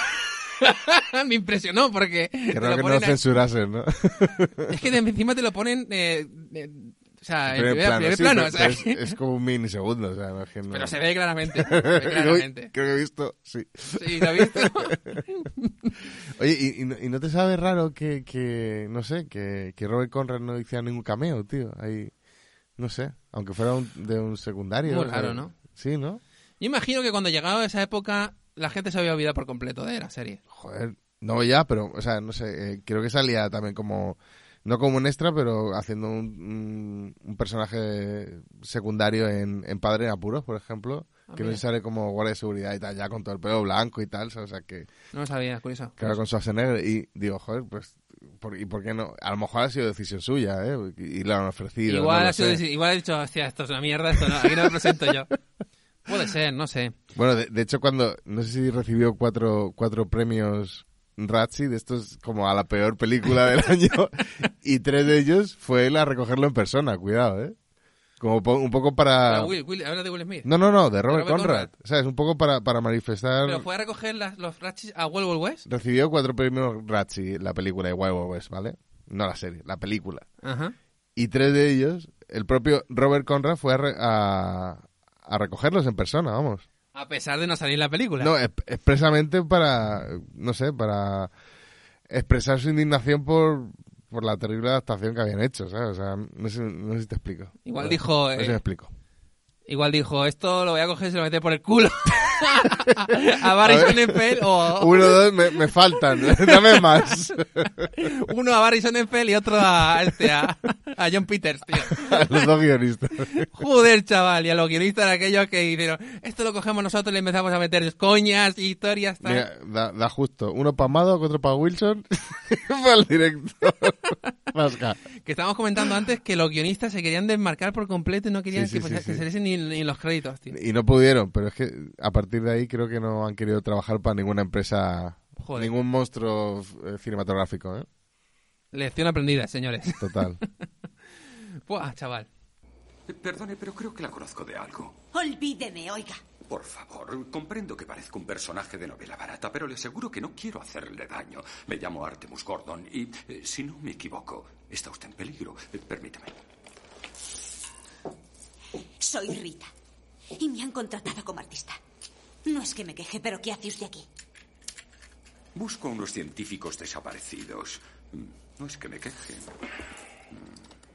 Bueno, y nos queda algún personaje, yo creo que los hemos mencionado todos. Es que una cosa buena de la película es que realmente es muy sencillita. Tiene, o sea, los personajes son muy sencillos, la Sí. trama es muy, muy sencilla. Se lleva bien, tampoco se te hace larga, yo creo. No se te hace larga, no, se, no se hace pesada. Bueno, Es como un capítulo de televisión a- largo. Aquí hablando de dos fans de la película, ¿sabes? Que igual hay alguien que no le gusta y se le ha hecho no horrorosamente difícil de ver, pero... Aunque no te guste, es, es- es cortita y sencillita de llevar.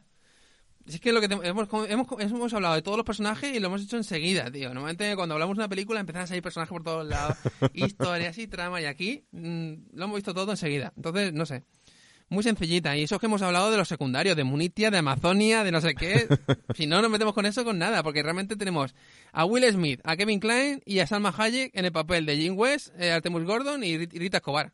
Bueno, y al final tenemos al señor Escobar, que es su marido. Dice, os presenta a mi marido, Escobar. Dice, pero ¿no era tu padre?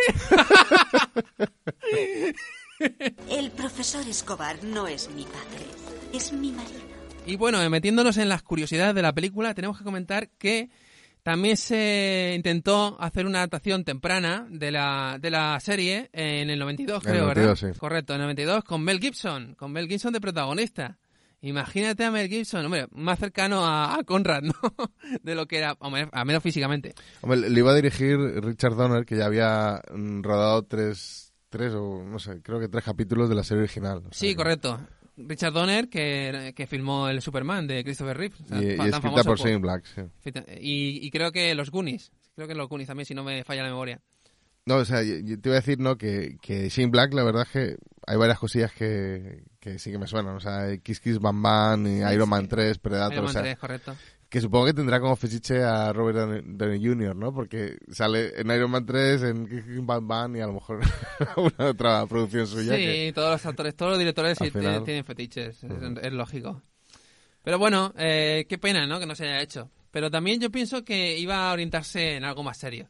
Cuando yo creo que la adaptación tenía que haber optado por, por algo más de cachondeo. También digo una cosa, revisionando la, la película he visto demasiadas coñas tontas.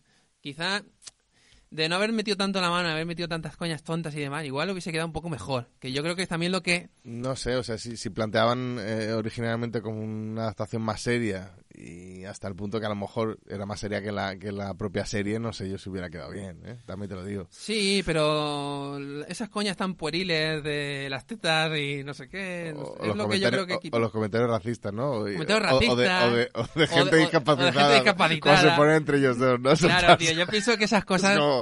Dice, perdón, que no me ponga en pie para recibirle.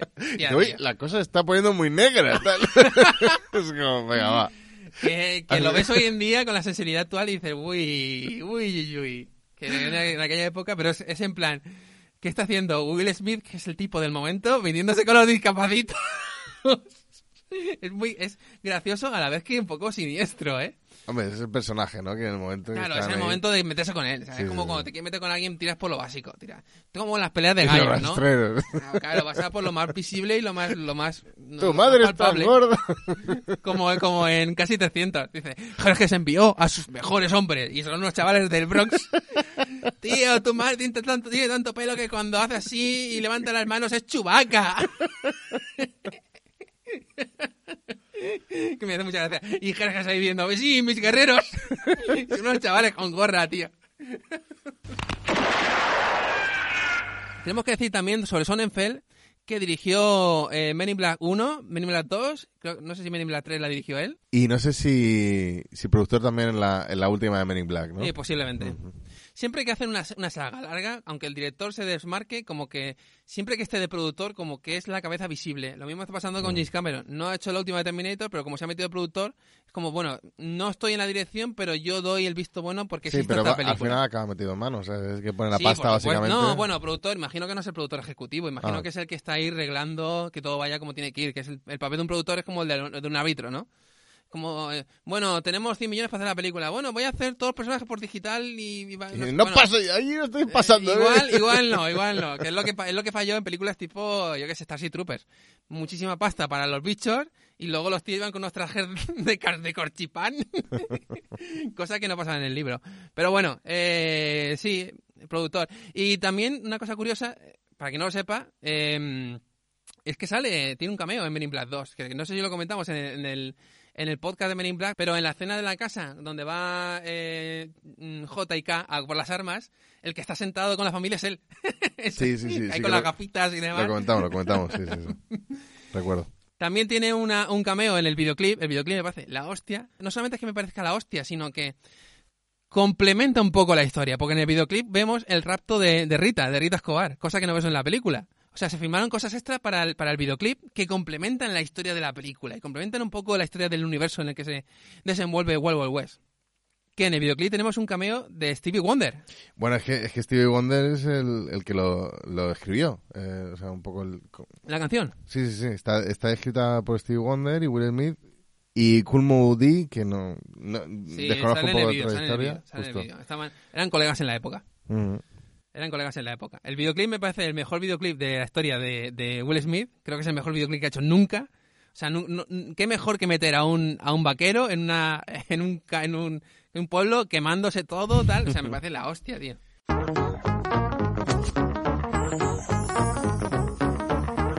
La canción, como hemos dicho, eh, está compuesta e interpretada por Stevie Wonder, aunque la, aunque la parte vocal mm, eh, sea de Will Smith. Sí, de Will Smith, justo. Eh, la- lo que es la, la interpretación del el piano, la producción y demás, por- como parte de, de Sí. Stevie, o sea, quedó a cargo de Stevie Wonder. Y lo vemos en el videoclip con las gafas y demás que te dejan diciendo, bueno, en el trabajo este igual esas gafas de pasta y demás, no, igual no encajaban. Pero bueno, eh, bueno, a mí no me, a mí no me hiere. Y, y es lo que te digo, eh, eh, me gusta mucho el vídeo porque, porque complementa la historia de la película. O sea, Mm. hay algo en la película que no está en el vídeo y algo en el vídeo que no está en la película. Lo puedes juntar todo y, y poner más trozos de la historia. Cómo fue secuestrada Rita, por ejemplo. eh, la guarida de Loveless, esos planos que está, que está Jim West caminando por, por esas maquinarias, steampunk y demás. Esta- estaría guay, o sea, supongo... Yo es que no, no la voy a llegar a ver en el cine, creo, guay o West. O Yo la vi dos veces en el cine. Dos veces, como he dicho en la introducción. Primera La- película que vi dos veces en el cine. Que por cierto, tengo que contarlo. eh, mi padre es un gran fan del cine del western. Súper, súper, súper fan. Mega, mega fan. Y yo le engañé para ver, para ver esta película. Dije, papá, una película del oeste, ya verás tú, no sé qué, tal. Y mi padre, imagínate. La, la no- segunda vez no fue contigo, ¿no? no, no, la segunda vez tuve que engañar a un colega a ver si y lo engañé y también fui con él. Pero vamos, mi padre, imagínate, del oeste clásico. A mí, a- mi padre era de, de Clint Eastwood y del oeste polvoriento y, y sangriento de, de- del spaghetti western. De repente, vamos a ver, Wild West, mi padre no entendía nada. Y Yo creo que a día de hoy mi padre sigue sin entender la película. Tenemos que decir que Wild West pertenece al steampunk, pero eh, a un género concreto de steampunk que es el wild, el wild western. O sea, el steampunk wild western. Wild de, de raro, western. Eh, un género que cada vez está más de moda, un subgénero más bien que cada vez está más de moda y no sé en qué parte de Estados Unidos, búsquenlo si tienen interés, se hace una convención, una, una con, una Wild Western Con, donde va todo el mundo disfrazado como de rollo oeste, pero con movidas steampunk y demás. Que sí que es cierto que el steampunk le dio muchas alas al Wild Western, pero hay muchas cosas anteriores a steampunk del Wild Western, mucha literatura sobre todo, donde, yo qué sé, vaqueros se enfrentaban a brujas o a duendes o elementos fantásticos, o venían ovnis y demás y enfrentaban a ellos. Rollo cowboy Cowboys y aliens. ¿no? Efectivamente. Sí, sí, sí. Es ese rollo, es ese rollo. Lo que pasa es que, claro, el steampunk como que le dio ese- esa vuelta de tuerca porque el steampunk, tenemos que decir que sobre todo está centrado en la época victoriana. Entonces, claro, aquí ya es un poco, ya, ya ha quedado atrás, ¿no? Porque esto ya es finales del siglo XIX, casi principios del XX, Sí, pero ves que, 1800. que muchos de los trajes sí que siguen un poco manteniendo, ¿no? Sí, pero ya han pasado, ya no es el mismo rollo, porque esto ya estamos casi en la, estamos en la revolución indu- industrial, estamos casi en el siglo XX, es, es- son 1885, ¿no? 1885, o sea, realmente ya estamos llegando a una época más moderna. Lo que pasa es que, claro, el salvaje oeste tardó más en industrializarse que zonas tipo Nueva York o, o Londres ni te cuento. En París ni te cuento, o sea, son las grandes urbes mm, mejor comunicadas, con un clima un poco menos adverso en el sentido de que el oeste era un oeste árido, ¿sabes? Y extenso, o sea, cualquiera que haya estado en Estados Unidos, una de las grandes diferencias que hay entre Europa y Estados Unidos es que en Europa coges el coche, si quieres te plantas mañana en Alemania. En Estados Unidos, gente que conozco yo que ha vivido en Estados Unidos, coge el coche, o sea, me decían, me decían lo mismo, que coge el coche y todo es, eh, vamos, montañas, bosques, montañas, Sí, bueno, prados, o sea, n- A mí me pasa un poco parecido, ¿no? Dice, ay, tú vives aquí en España y joder, te lo, conoce- te lo conocerás súper bien, ¿no? En plan de, es súper pequeño, ¿no? Y yo Claro, en plan claro. de, no, o sea, o sea, pero como están acostumbrados a pegarse cada viaje, que, que le da tres veces a España la vuelta, ¿sabes? Claro, tío, pero porque por- y por eso en Estados Unidos el carnet de conducir se puede sacar a los 16 años. Porque consideran que es súper importante tener el coche porque si no te Necesitan más años de vida para recorrer todo tu país. y tanto, tío. Entonces, claro, eh, en estas zonas más desérticas eh, la industrialización tardó menos en llegar. Cosa en la que juega Wild West, porque realmente es una super industrialización, pero concentrada en zonas muy, muy pequeñitas, porque te quedas como pensando, ostras, la ciudad de, de Loveless realmente estará súper industrializada. Cosa que, me- eh, que a mí me, me, me entra como ganas de conocer. Tengo curiosidad de saber cómo es la ciudad de Loveless. ¿Cómo son los guardias? Pero los guardias reales, no los que aparecen en la. No los. Parecen operarios No los operarios de la máquina, sí. que uno lleva un, un clavo en la cabeza. O sea, porque tiene su propio ejército, con sus propios funcionarios, con su propio todo, todo montado para, para él, para con el momento en el que conquiste Estados Unidos y sea Loveless Land o lo que quiera ponerle, tener ahí su, su capital. Porque coño. Y no sé, es como. Me, me quiero saber más de este mundo, de este, de este universo tan, tan, tan peculiar y tan particular. Oye, ¿y cómo hubieras visto tú a Tom Cruise como otro protagonista, eh? Porque también se le ofreció el puesto. ¿En serio. Tom Cruise? Lo que pasa es que al final se empezó a, se empezó a meter con la serie de, de Misión Imposible, ¿no? Que tampoco le, le ha ido mal, ¿no? No, no, es otro que ha pillado una franquicia y sigue haciendo películas. sí, es que no para. Ad eternum, tío. Que se metió con la de la momia y se pegó la hostia y nada. Olvídate, iban a hacer un, un universo compartido. No sé, eh, mm, me, me gusta me gusta Will Smith en el papel, porque aunque sea negro y no queda no quede bien entre comillas porque no es históricamente acertado, pero bueno, es un mundo donde existen las arañas gigantes de, de metal, donde hay... mm, Es que, de- si es que, mira, si ves el, el tráiler, estaba mirando el tráiler antes, en el tráiler, cuando cae Rita eh, en, el, en el sofá, hay mucho sonido rollo cartoon y, y demás. Y yo pienso que es porque lo, se buscaba ese, esa ambientación, ese rollo em, dibujos animados. O sea, por eso yo, yo he dicho antes que a mí me hubiese molado más, una, más que una secuela en película. Y de hecho están, están eh, Will Smith se ha hecho mayor, pero Mm. realmente si, si te tiras por la animación no tienes por qué contar con los actores originales. Sí, sí. Hubiese molado más una serie de animación o algo así. Aunque sea con ciertos toques de animación para adultos, Ujú. Eh, tipo la, la serie que van a hacer de, o la que están haciendo de, de- de Harley Quinn, que es animación que de repente Harley Quinn le revienta la cabeza a un tío y te acabas diciendo, hostia, da, esto no es para niños. Pero eh, manteniendo ese rollo cartoon, ese rollo eh, Looney Tunes, Eh, con sonidos y demás, porque Yo, esto es un... yo también la, yo también la compraba, ¿eh? ¿A que sí? Mm. Mola un huevo la idea. Ujú. Porque me- más que... Porque claro, mm, recrear todo este mundo es carísimo. Si es que se, te- se tuvieron que arruinar. Que si el tren, que Bueno, si los o sea- gaches, que si la araña, la araña digital en los 90, ni te cuento. Creo que invirtieron 170 millones de dólares, Uf. aunque llegaron a recaudar 222, o sea que... Pero bueno, eh, a ver, o sea, no, no sé exactamente si es lo que esperaban, ¿sabes? Porque normalmente una superproducción de estas, que creo que ha sido de las más caras de, de la Warner, eh, esperan bastante, bastante más Claro. recompensa, entre comillas. Pero de es hecho, que- lo tienen categorizado como la oveja negra, ¿sabes? La abeja negra, la oveja negra. Pero es que, claro, tienes a Will Smith en los años 90. Tienes un chorro de dinero. Tienes, eh, yo qué sé, a Kevin Klein, que bueno, Kevin Klein tampoco era una gran cosa, pero era un tipo ya, ya reconocido. ¿Quién iba a pensar que esta película se iba a dar una hostia? Lo que pasa es que, claro, hombre, Hay, hay algunos que, que a medida que iba avanzando un, un poco el proyecto se iban largando, o sea, que estaban viendo un poco cómo, cómo iba a acabar. ¿sabes? uy, uy, uy. Claro, pues es el problema, o sea, porque arranca un, un proyecto que a lo mejor muchos están animados y tal, empiezan a modificarlo, lo- luego uno lo pone más serio, otro dice, no, no, más, más cómico, más... eh", Y al final, Ya, ya. bueno, Bueno. Bueno, vamos a, vamos a hablar un poco de las escenas. ¿Qué, ¿Con qué escena te quedarías? ¿O qué escenas? ¿O escenas? Podemos hablar de, de- Porque yo me he quedado con alguna. O sea, yo no me quedo con una en concreto. ¿Con cuál te quedarías? Hombre, a mí, a mí la del principio me, me hace bastante gracia. La de la que hemos comentado, de, de estar con la chica y demás. sí, sí, sí. Es la más oeste de todas. Porque realmente, cuando pasa esa escena... Hasta que todo- se va, entre comillas. Es la, es la escena más tipo oeste de la película, porque cuando pasa esa escena ya empiezan a salir caches por todos lados. Sí, sí, sí. Ya conoces a, conocemos a Artemus cuando co- coge su, su bicicleta. Y dice, con esta bicicleta llego, tal. Y dice, bueno, pues yo con el caballo. Y, y lo deja atrás y de repente pone el turbo y empieza... Y me encanta también cuando conocemos la, la Casa Blanca y hay como ovejas por todos lados. Sí, sí, sí, es lo que digo. Que supongo que están, claro, cor- cortando naturalmente el césped para que no esté alto, ¿sabes? lo entiendo, así.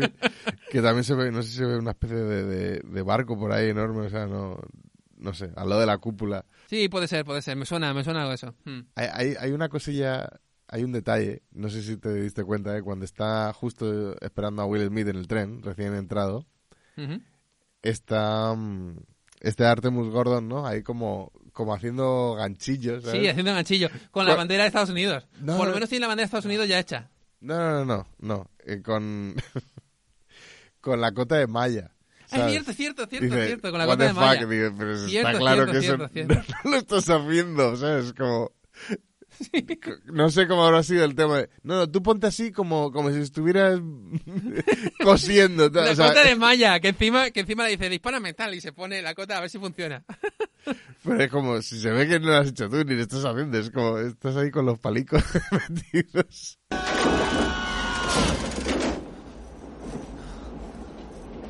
Gracias por dejarse caer. Que, que a todo esto, lo de la cota de malla, que, que lo, lo saca él como si fuera un invento, ¿sabes? Dice, pero a ver, o sea, si es la edad media esto, ¿no? que es como, Pero no, no, el invento nuevo este, a ver, es una cota de malla, ¿sabes? Ya. Sí, pero supongo que él lo ha hecho de forma que, porque no sé, una cota de malla de, lo- de la época medieval, un, un disparo a bocajarro no la aguanta. Pero imagino que la suya es como Más densa, ¿no? más densa, ¿no? Más para protegerse en ese sentido. Que a mí el invento que más me gusta de, de Artemus Gordon es el que sigue a esa escena de la cota de malla en el que está charlando con está charlando con Jim West, le da un botón, bueno, en el momento en el que va a hacer como la escena en la que va a pelearse con él, hace como el indio ¡uh! y le da un botoncito, Y le, le da- da- le golpea, lo, lo tira en Y el le da la vuelta, ¿no? esa escena es brutal. No sé si estarían mis favoritas, pero eh, me parece súper gracioso el hecho de que él intente como hacer el rollo, el rollo Kung Fu, Kung Fu ¿no? ahí, ¿no? que es muy ofensivo con el, con el- también con, con- con los asiáticos en general porque- y, y no es nada gracioso. Bueno, es gracioso, pero que es un poco ridículo, ¿no? Ahí verlo. No sé. Y una cosa que también me impacta es que cuando lo tira, cuando tira a, a Will Smith, cuando, cuando cae, está como agarrado. Sin embargo, después, que usan el mismo recurso para meterse en el tren de Doctor Loveless, Cuando sale Will Smith por debajo del Efectivamente, lanzador, en- vale, en me, vez de me estar encanta boca- esa escena, por en vez de estar boca abajo, en vez de estar boca abajo, que sería lo lógico que nos han presentado en la primera escena, eh, está como enganchado al rail y boca arriba. O sea, Bueno, igual no, no le daba la vuelta y simplemente había otro botón que, que soltaba el, el dispositivo y ya te encajaba dentro de las ruedas. Puede ser, no dentro de no. los raíles, perdón. sí, sí. Pero que también está guay, ¿eh? Con, la, con la cuerda elástica. ¡Wow! Tremendo también. Tremendo. ¿Cuál es tu invento favorito de Artemus Gordon? Tiene muchos, ¿eh? Es, eh, el, el- quizá el avión del final, ese avión bicicleta, basado en los inventos de Da Vinci. Está guay, está guay. Me estaba intentando un poco recordar. Quizá el boli que Todos sale de la, de la muñeca le dice, ahí podrías poner una pistola. Y dice, bueno, si pongo una pistola aquí, que ¿dónde pongo, ¿dónde pongo el boli? Dice, tienes los bolsillos infravalorados. ¿no? Eh, tiene los bolsillos infravalorados.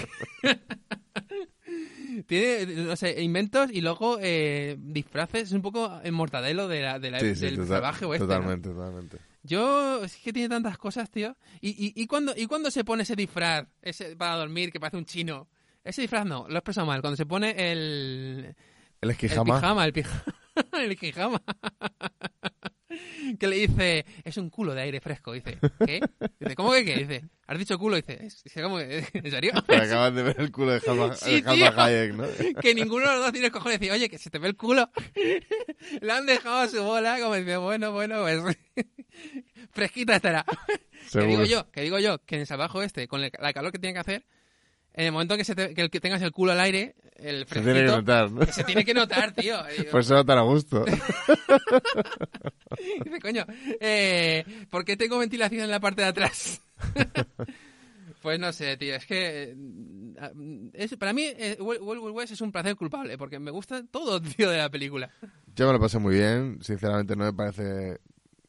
mm, No está mala. No sé, fuera de lugar la interpretación. Sí, es exagerada. Tienes que es entrar es- en su mundo. Es ese mundo, justo. Tienes o que sea, entrar- si entras en el mundo, si, si se lo tomasen demasiado en serio, no. No Ahí- tanto. Claro, ahí es cuando quedarían fuera de lugar, o sea, pero claro que, que, que es acorde un- una interpretación exagerada y, no sé, estrambótica, por supuesto. O sea, que- que acusaban a, a la interpretación de, de, de Kenneth Branagh, ¿no? De, de que si iba ahí como si estuviera puestísimo. Y dice, bueno, pues sí, es como, como quieras. Pero es que hay papeles que lo, que lo, que lo requieren. O sea, acuérdate cuando hablamos de Street Fighter. Sí, eh, pro- probablemente, probablemente no, seguramente eh, Jean-Claude Van Damme iba superpuesto, pero es que claro, el personaje era así. Lo siento, pero... Chicos, vamos allá, vamos a conquistar el a Bison, no sé qué. Es que es así, tío. O sea, una cosa es que te toque interpretar a alguien que tengas que estar más acomedido, entonces ya estás fuera de lugar. Pero si es que Me, me, me quiero, me sigo quedando con Wild West, eh, te lo digo. o sea, antes que Street Fighter, sí, también, por supuesto. Por supuesto, mucho más original, tío. Mucho más original, mucho más estéticamente atractivo y todo, tío. De, de hecho, me parece un poco baja la nota que, que se lleva en IMDB, por ejemplo, que no ni, ni siquiera la prueban, se queda en un 4,9. Yo, bueno, o sea, es- personalmente eh, está claro que metiéndolo en este universo tan estrambótico, yo le pondría bastante más nota, ¿no? Y entendiendo la película como, como lo que es, ¿no? Sí, un cómic. Incluso como un homenaje a la, a la anterior serie, A la serie. Si es que la serie era así. que no me parece, no me Si parece es que mal. la o serie era, cual- cualquiera que vea la serie, si la serie básicamente es el Batman de Adam West, pero en el oeste. Ujú. El Batman de los 60 en el oeste. Eso era la serie. Sí, pero yo, yo todavía, o sea, vería que, que los, los, los personajes, de, los villanos, o sea, me parece que todavía se ridiculizan más todavía, ¿sabes? Que, las series de Adam West, o sea, no sé. Sí, bueno. Hombre, a ver, evidentemente si hubiesen puesto un enano, como, esa- como era el Doctor Loveless, Miguelito Loveless en la serie, yo, pues- yo prefiero a, la versión del, de, de Loveless que hay en el, en el cine, con un tipo mutilado. Porque, mm, no sé, lo veo más compatible con el hecho que esté loco. Está loco porque realmente le... le ha- o sea, en la guerra ha perdido las piernas y ha per- habrá perdido incluso su aparato reproductor de DVDs. Entonces, claro, ¿cómo no va a estar loco ese hombre? Y encima es un ingenio, porque ese tío tiene que ser un super genio, capaz de inventar esos cachivaches y, es- y esas cosas. Y, y convencer a todo el mundo que lo haga también, porque él no lo va a hacer, está claro. no lo va a hacer. No sé. o hasta donde pueda, no sé. pero... ¿Algún personaje favorito? Yo me quedo con el Doctor Robles. El Doctor Loveless Sí, como sí, personaje sí. favorito. Sí, sí, sí. Hombre, eh, Como mola villano- mucho. Bueno, es que claro, eh, villanos no salen muchos, como el que dice, pero está claro que la- se lleva la estrella. Hay dos, gran- hay dos grandes villanos. Uno sería McGrath, que sería el villano, digamos que es el villano que ha tenido. pues, si, si esto fuese una serie, McGrath sería como el villano hasta, hasta, hasta, esta, hasta esta temporada. O sea, sería como que McGrath lucha con, con Jim West y de repente aparece un villano nuevo que, es un- que va por, por encima de todo, que sería Loveless, que es el nuevo villano. ¿No? Yo creo que está McGrath y Loveless, porque claro, las chicas, el séquito, no dejan de ser chicas que van a su alrededor, no dejan de ser las guardaespaldas de Loveless. De hecho, no solamente es el séquito, sino que disparan. O sea, la, no sé si la alemana o la nórdica, una de ellas dos es la- la que lleva el, el ametralladora, que destrozan el, destrozan el, el cachivache de Artemus basado, como hemos dicho, en, en Da Vinci. Entonces, claro, las chicas, tenemos que las chicas eh, realmente son su, son su séquito, pero también son su guardaespaldas y son su, y son sus sidekicks femeninas y sus sidekicks masculinos, pues Ah, de entendemos que, que, la, que la araña son, son los operarios también, ¿no? Pero- Hombre, a mí, a mí lo que te he dicho, me, me- imagino por, que por presupuesto no se hizo, pero ese tío tiene que tener un ejército. Sí o sí. Un ejército propio. Y, y más con- contando con el apoyo de los, de los europeos, que se ven las- claramente como están los reyes de Inglaterra, los reyes de Francia, los reyes no sé qué, o no sé, los reyes de Francia no, los... O sea, que tiene, que tiene, tiene casas reales eh, Sí, sí, europeas preparadas ahí para cuando el Estado- los Estados Unidos se desintegren, cogerlos. O sea, los Unidos divididos.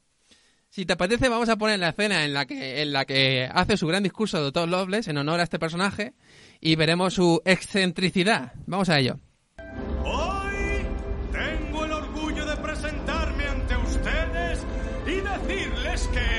Agravios serán enmendados.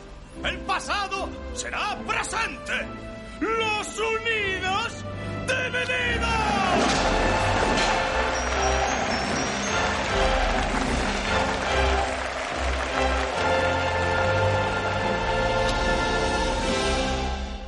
Gran Bretaña recuperará sus 13 colonias originales menos Manhattan. Florida y la Fuente de la Juventud vuelven a España. Texas, Nuevo México, California y Arizona regresan a México. Y un trocito de tierra para jubilarme yo. Pues no sé, un personaje con el que me quedé... Hombre, a ver, eh, Jim West mola mucho, pero no deja de ser una especie de James Bond en el oeste. Diría que Artemus Gordon sería mi personaje favorito, pero me pasa con él lo mismo que me pasa con Loveless. Con Loveless menos porque al ser el villano principal está más explicado, pero con Artemus Gordon me pasa lo mismo que con Loveless en el sentido de que si con Loveless no vemos su ejército que tiene que tener un ejército detrás, más maquinaria, más ingenieros, más no sé qué, más todo, con Artemus me falta que me falta que me expliquen algo porque seguro que tiene que tener detrás más historia, más background, más claro, claro, ¿De dónde viene Artemus Gordon y por qué, por qué es- tiene esa inteligencia de montar esas cosas y por qué es tan origen, sí, ridículo, sí. por qué tiene ese acento? Porque me hace mucha gracia cuando están, pero finge un acento que no es suyo. Realmente tiene un acento británico, o sea, Y, y el hobby de- de- del tema de los disfraces y la y el habilidad hobby, de... ¿dónde de- viene claro, ese hobby sea, de disfrazarse? ¿sabes? De- Y la ¿en- en habilidad también, y la habilidad. de costurero, de lo que sea. O sea, te Sí. necesita una cantidad de habilidades para generar Bueno, eso. hombre, se entiende cuando lo vemos ahí haciendo la cota de malla, se entiende que el tipo hace sus propios trajes. Sí, sí, está claro. y en esa época. No sé, Pero- eh, también me gusta mucho Rita. Es que Rita es como una especie de chica Loveless renegada, ¿no? Que Porque la vemos ahí en, el, en la celda claustral esa, la que tiene, la tiene ahí encerrada. Parece, parece, parece que sea una, una gran jaula de, de pájaros, tío. Cuando la tienen ahí encerrada. Que aparece, eh, aparece Artemus y dice, bueno, tengo aquí una cosita, que tal, que... Empieza a inflar una especie de, de sistema y empieza... Es una, una especie de broca con la que empieza a romper los barrotes. O sea, Bueno, no, lo, ata a su, a su... a su... Sí, a la villa, a la a la villa. y es como un motorcillo. Un motor correcto, sí. Está aprovechando el sistema hidráulico de la propia villa para... Es la hostia si lo piensas. Claro, en una época donde no existía... ahí.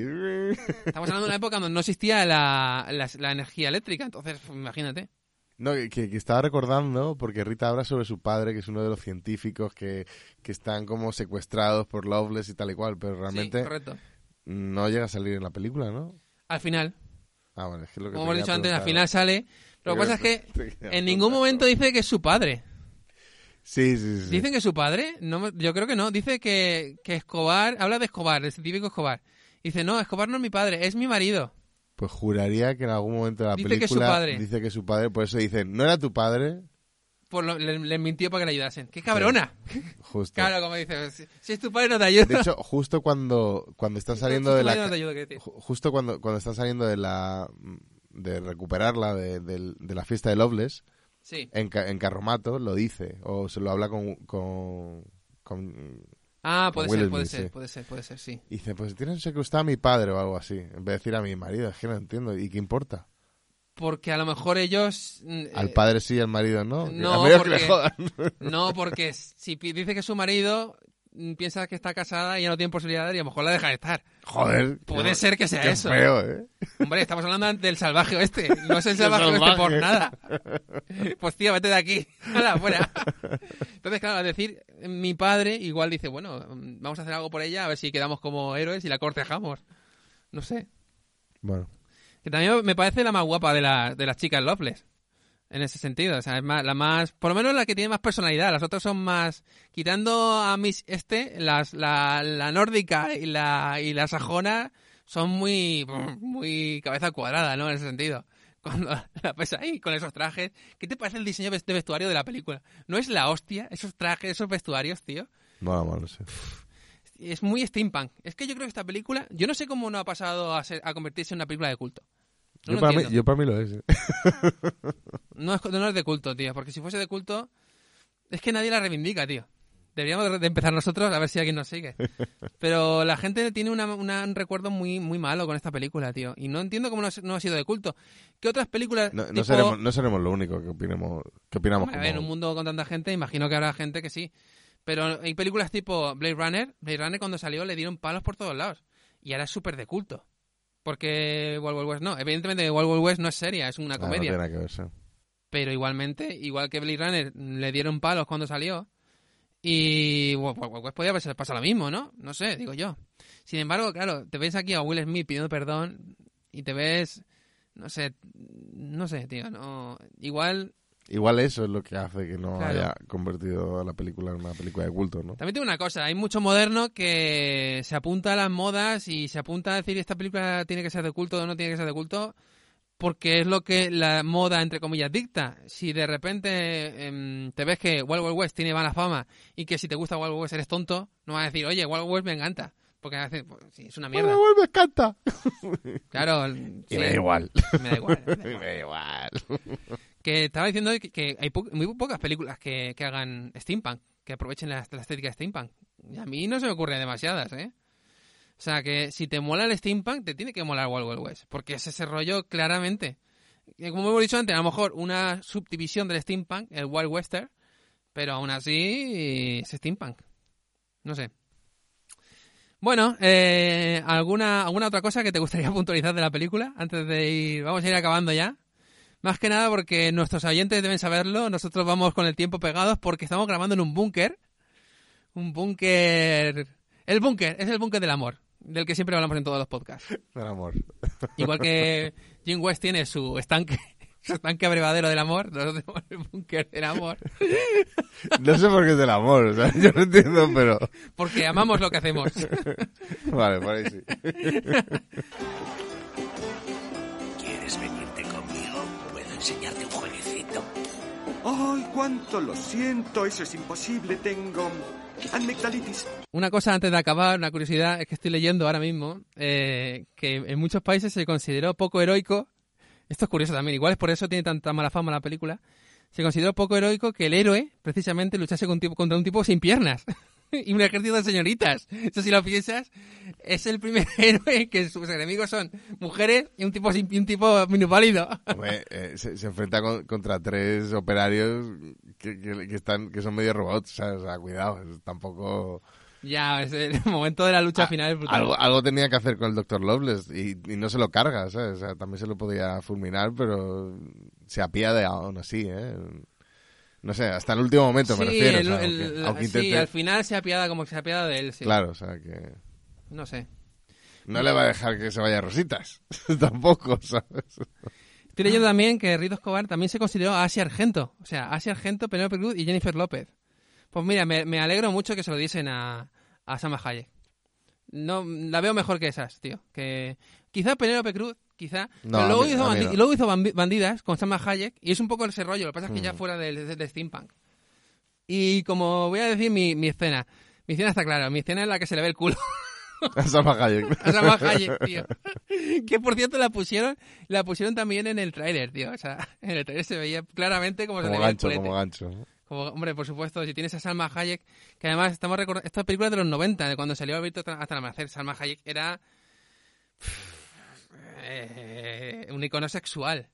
Y una cosa que estaba pensando ahora es que igual, igual esta, esta película también va a rebufo de, de Arma Letal, porque se puso muy de moda el hecho de que, a ver, Wild West es una, es una buddy movie, es una película de colegas. Se puso como muy de moda a rebufo de Arma Letal que las películas fueran protagonizadas por un blanco y un negro.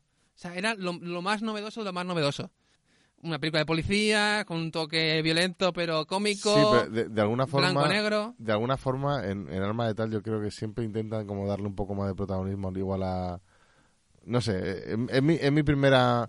O sea, al, al occidental frente a la... Frente a- Afroamericano, sí, sí, justo, pero no sé por yo qué. sé, luego, luego no, luego, coral. luego no. Yo, sí que es luego verdad que en la no. primera, En la primera sí, Mel yo- Gibson tiene más peso, pero... Y aquí en cambio ves un poco lo contrario, ¿sabes? Hmm. Que, que el peso lo tiene Will Smith, ¿no? Frente a...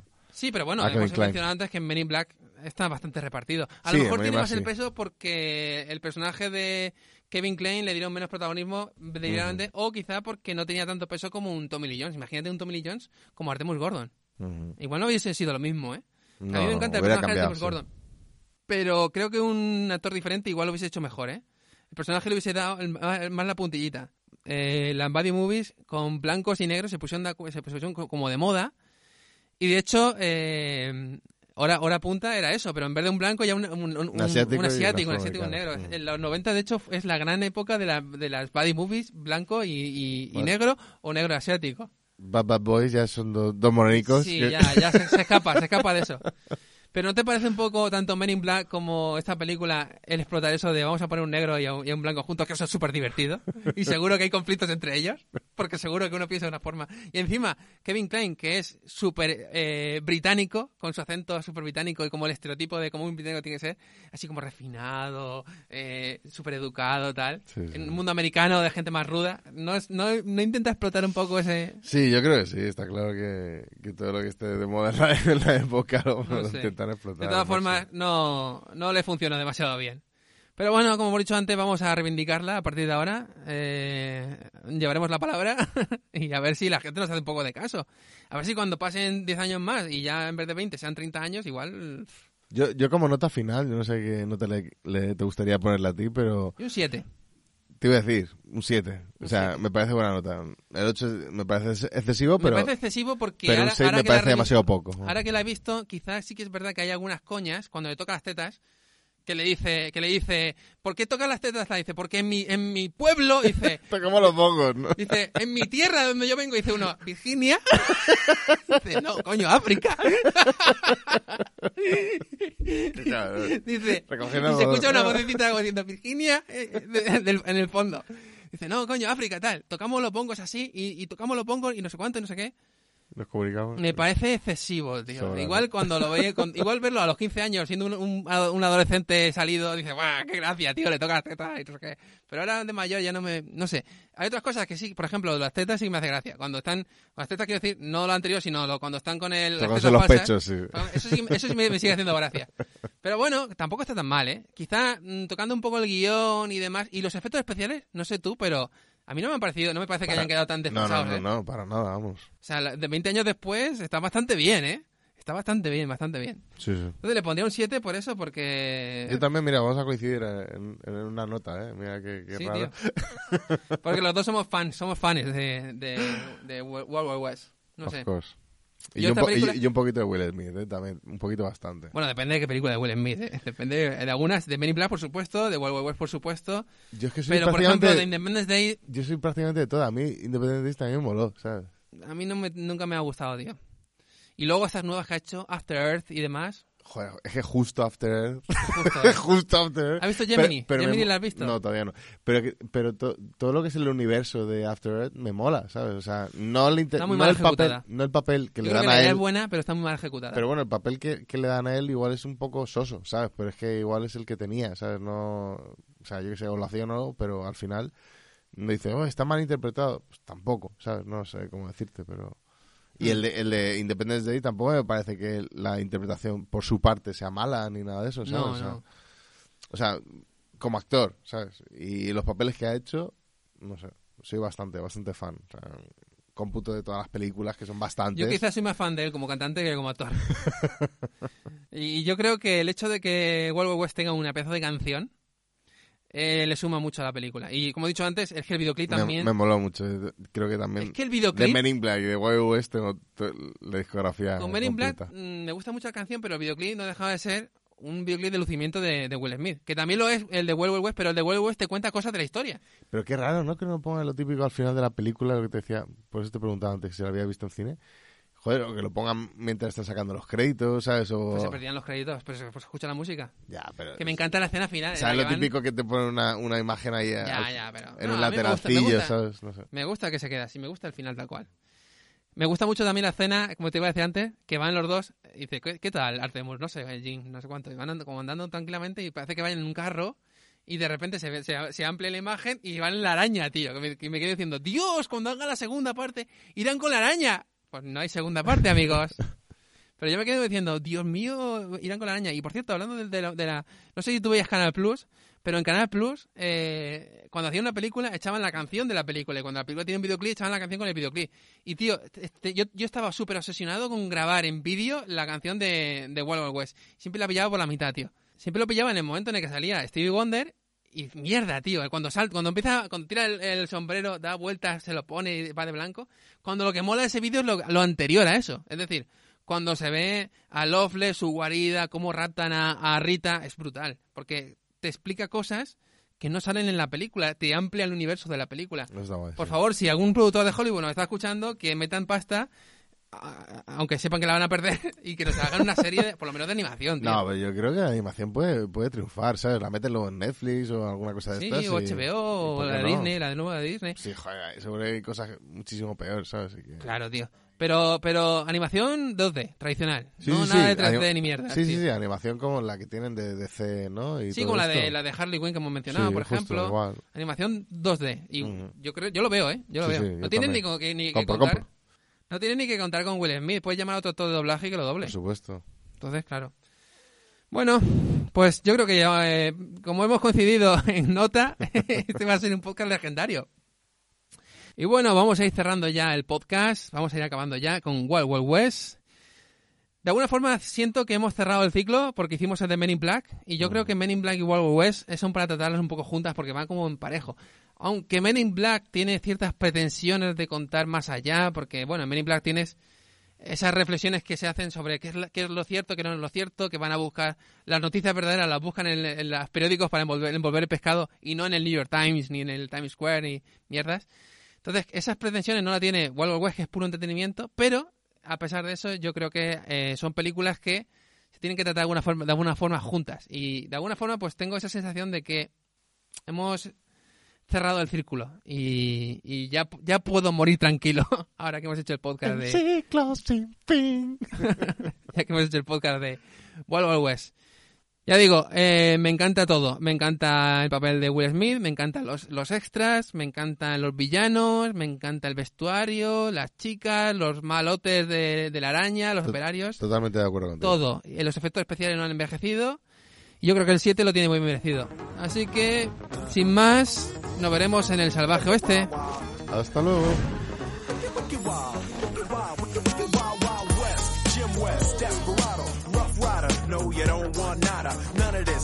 Gunning this, brother running this. Buffalo soldier. Look, it's like I told you. Any damsel that's in distress, be out of that dress when she meet Jim West. Rough neck, so go check the law on the vibe. Watch your step, will flex and get a hold on your side. Swallow your pride. Don't let your lip react. You don't wanna see my hand where my hip be at. With Artemis from the start of it, running the game. James West, taming the West. So remember the name. Now who you gonna call?